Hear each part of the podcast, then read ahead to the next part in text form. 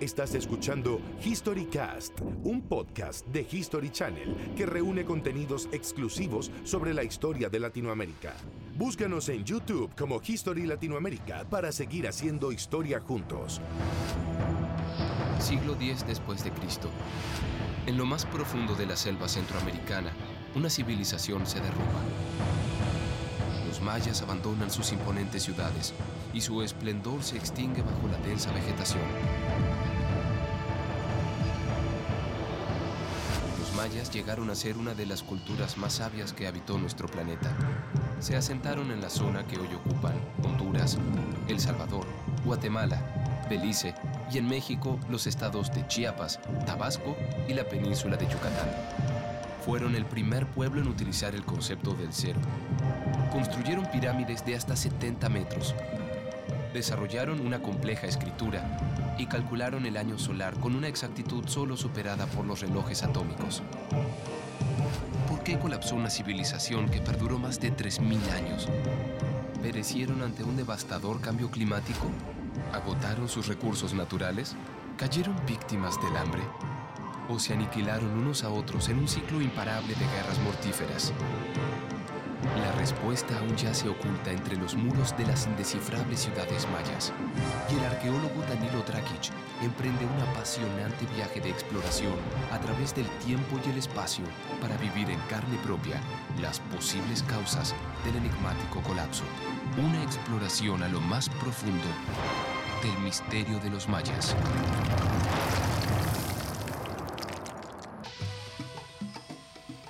Por abusar del medio ambiente o bien debido a una gran sequía natural, los mayas sufrieron una importante falta de agua que pudo haber provocado caos social y el abandono de sus ciudades.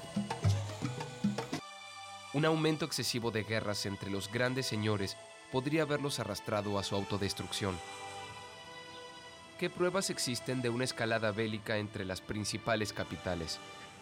¿Qué llevó a los gobernantes del periodo clásico a enfrentarse una y otra vez? La antigua ciudad de Palenque es el lugar para averiguarlo. Palenque es el mejor emblema de la edad de oro de la civilización maya, conocida como el período clásico. La ciudad era dominada por el Ajau. Era el jefe político, militar, religioso y era eh, el ser supremo. O sea, en él estaban concentrados todos los poderes y toda la ciudad y las demás ciudades periféricas trabajaban para él. El poder absoluto de los Ajau o grandes señores se refleja en la monumentalidad de sus edificios. El inmenso templo de las inscripciones de Palenque fue construido con el propósito de albergar los restos de uno de los gobernantes más legendarios de la historia maya, Pacal el Grande. ¿Qué es lo que realmente lo hizo tan grande a Pacal para que pudieran construir todo esto? Pacal toma el poder en el año 615 y es el gobernante más prestigiado porque concibe la ciudad y lo que tenía era un dominio de una vasta región que es los actuales estados de Tabasco y Chiapas. No había en ese momento otra civilización que esté dominando un área tan extensa. Pacal fue tan poderoso que pretendió vencer también a la muerte, el camino de escape que preparó para su alma asciende hasta la cima del templo de las inscripciones y se inserta en el pie de su heredero, Cambalam.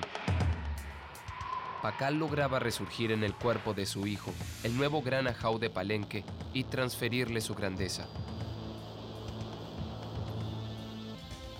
En el patio del Palacio de Palenque, Pacal ordenó levantar estelas victoriosas como trofeo por la captura de señores de ciudades vecinas la guerra era sagrada, o sea, no iban a un combate este, nada más para avasallar al, contrario. El sentido de la captura es que la ciudad perdiera a su gobernante y se disgregaran los pobladores. En el 711 después de Cristo, el caos se apoderó de Palenque. El entonces Ajau Chitam fue secuestrado por los guerreros de Toniná una ciudad rival experta en el arte de la guerra. Tonina es el lugar para conocer las estrategias y el armamento de combate de las guerras mayas. En el edificio número 5 de la ciudad, en el llamado Mural de las Cinco Eras, sus artistas esculpieron escenas de gloria y muerte, testimonio de la importancia de la guerra y el sacrificio entre los mayas. Tonina se caracteriza por ser un pueblo guerrero, era una ciudad guerrera. Bueno, tenemos indicios arqueológicos de que sí lo era realmente. Ese friso, por ejemplo, donde podemos ver una serie de cautivos y gente decapitada, lo que nos está mostrando precisamente la actividad bélica de la ciudad. Puedes tú apreciar a gente atada de pies y manos, gente decapitada. Puedes ver claramente este personaje que es el dios de la muerte, que tiene en su mano precisamente derecha la cabeza de un, de un decapitado.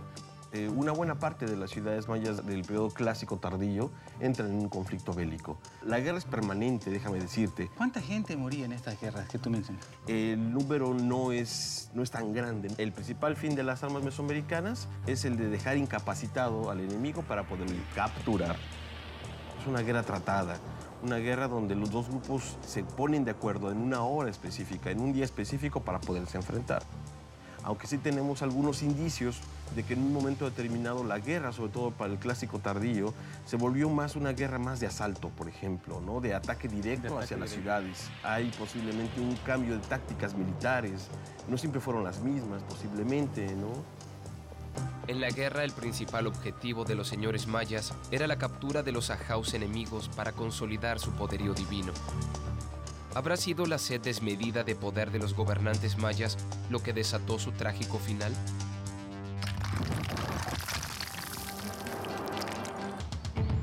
Los mayas fueron un pueblo guerrero. Los ajaus o grandes señores chocaban en continuas guerras sagradas, cuyo principal objetivo era capturar y luego sacrificar ritualmente a los gobernantes vencidos para acrecentar su poderío divino. En el clásico maya, las armas más comunes eran la masa, la cerbatana, el cuchillo y el hacha de piedra. Para el clásico tardío surgen armas nuevas como lanzadardos, escudos largos y flexibles y lanzas con punta de obsidiana indicio de un probable aumento de conflictos entre las ciudades. La guerra y el juego de pelota habrían sido partes de un mismo ritual de renovación del poder de los gobernantes. El destino de los cautivos más poderosos era morir sacrificados en la cancha luego de un partido extenuante. Los mayas heredaron este deporte ritual de la cultura olmeca, quienes lo inventaron hace más de 4.000 años. Casi nada se conoce sobre sus reglas y las creencias que simbolizaba. Entre los pocos especialistas que existen sobre juego de pelota, se destaca la antropóloga Marta Turo, experta en tradiciones prehispánicas perdidas. ¿Qué relación existe entre el cautivo de las guerras mayas con el juego de pelota? Están muy cercanos. La guerra era para obtener cautivos especialmente si los cautivos eran el señor de la comunidad o del pueblo que estabas conquistando. No tenía chiste matarlo, sino tomarlo cautivo. Y dentro del juego de pelota, yo creo, porque esa ya es una interpretación, que al ser el señor sabía jugar, entonces jugaba y si perdía o ganaba, era sacrificado. Es una forma de ofrendar la vida. Y que esa sangre que brota y que se esparce es en términos simbólicos igual al agua que requiere las siembras para poderse dar. Muchos de estos sacrificios se llevan a cabo en el centro de la cancha. ¿Por qué se perdió el juego de pelota aquí en la cultura maya? ¿Qué fue lo que motivó a que este juego de pelota desapareciera? Pues cuando llegan los españoles y se dan cuenta de todo lo que está, el significado que tiene este juego, destruyen las canchas, destruyen todo lo que tiene que ver con culto a los demonios y entonces veían en el juego de pelota este culto a los demonios. Cuando un pueblo pierde sus tradiciones, nos vamos igualando todos, nos vamos homogenizando Y ese es el inicio de un terrible proceso de discriminación que va forzando y va haciendo que los jóvenes digan, yo no quiero ser diferente, no quiero sobresalir por mis diferencias. Kik es el nombre maya del látex para fabricar la pelota y se extrae de un árbol que los españoles llamaron castilla elástica. Combinado con el jugo de la planta de guamol, el hule adquiere solidez, pero al mismo tiempo elasticidad. Esta pelota simbolizaba el movimiento de la bóveda celestial y la idea era que a través del juego se controlaran las fuerzas de la naturaleza por parte de los hombres. Entonces aquí se estaba jugando el futuro del universo en cada juego. En Chichen Itza se encuentra la cancha de juego de pelota maya más grande y mejor conservada. Todos los campos de juego tenían forma de doble T y en promedio medían 30 metros de largo y 8 metros de ancho. Había entre 2 y 5 jugadores por equipo. Cuatro puntos eran iguales a una raya y el primer equipo que llegaba a 8 rayas ganaba el juego. El capitán vencedor obtenía el derecho a vivir o tal vez el privilegio de entregar su sangre a los dioses. El objetivo del juego era mantener la pelota, símbolo del sol, en constante movimiento dentro de los límites del campo, y estaba prohibido tocarla con los pies, la cabeza y las manos. Quebrar cualquiera de las reglas significaba un punto para el equipo contrario. No era un juego a 90 minutos como el fútbol. Para ganar una raya tienen que pasar muchas horas.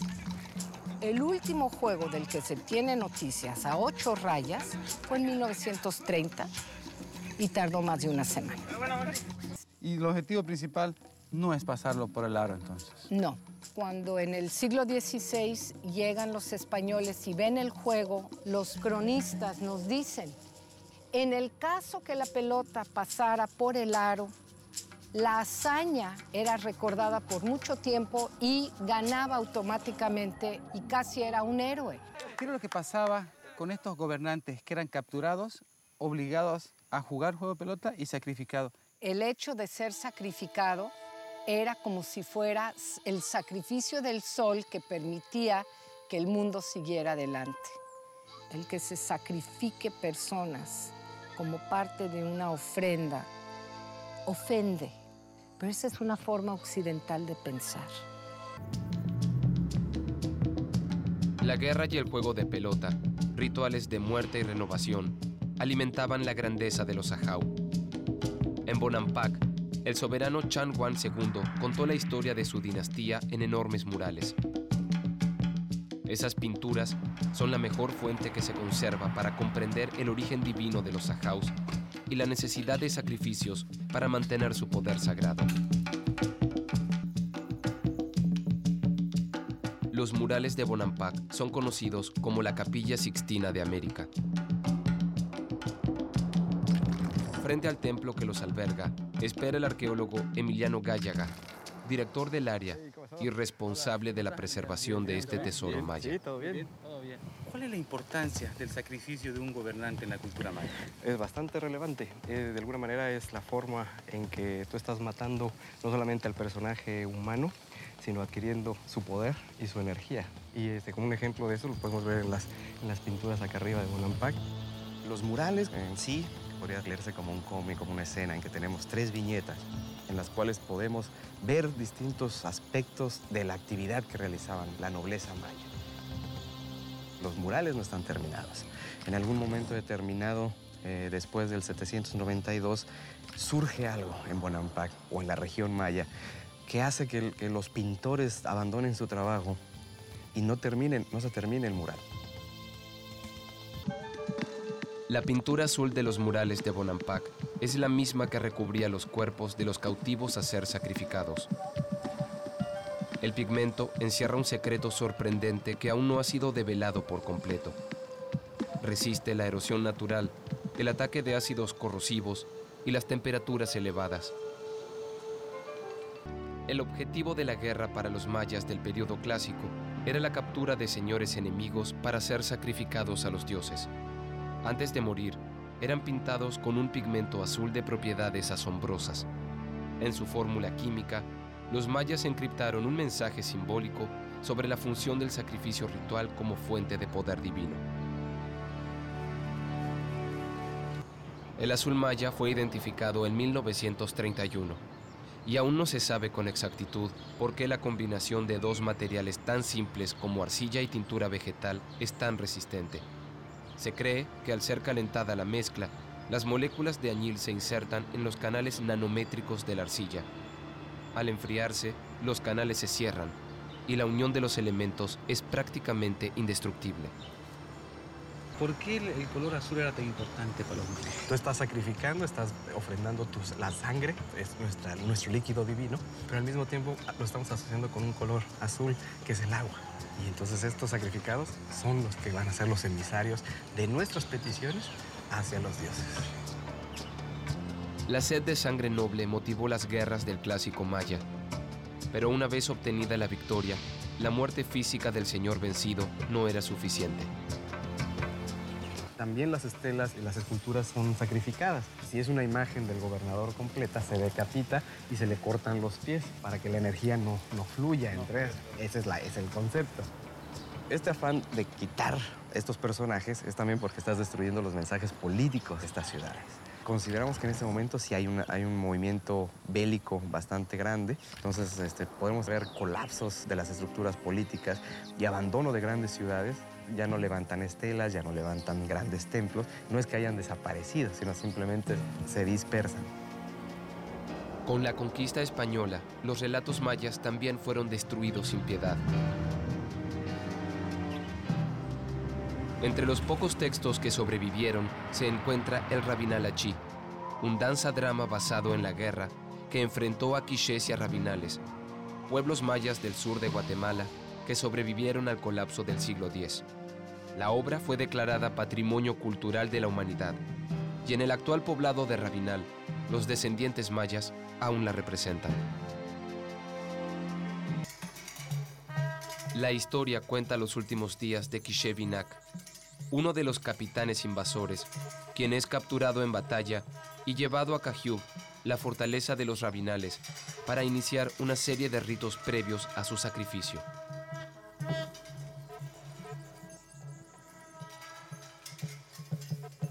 El Rabinal Achi es una fuente única para conocer en detalle la cosmovisión asociada al sacrificio ritual y una prueba del papel fundamental de la guerra en la sociedad maya.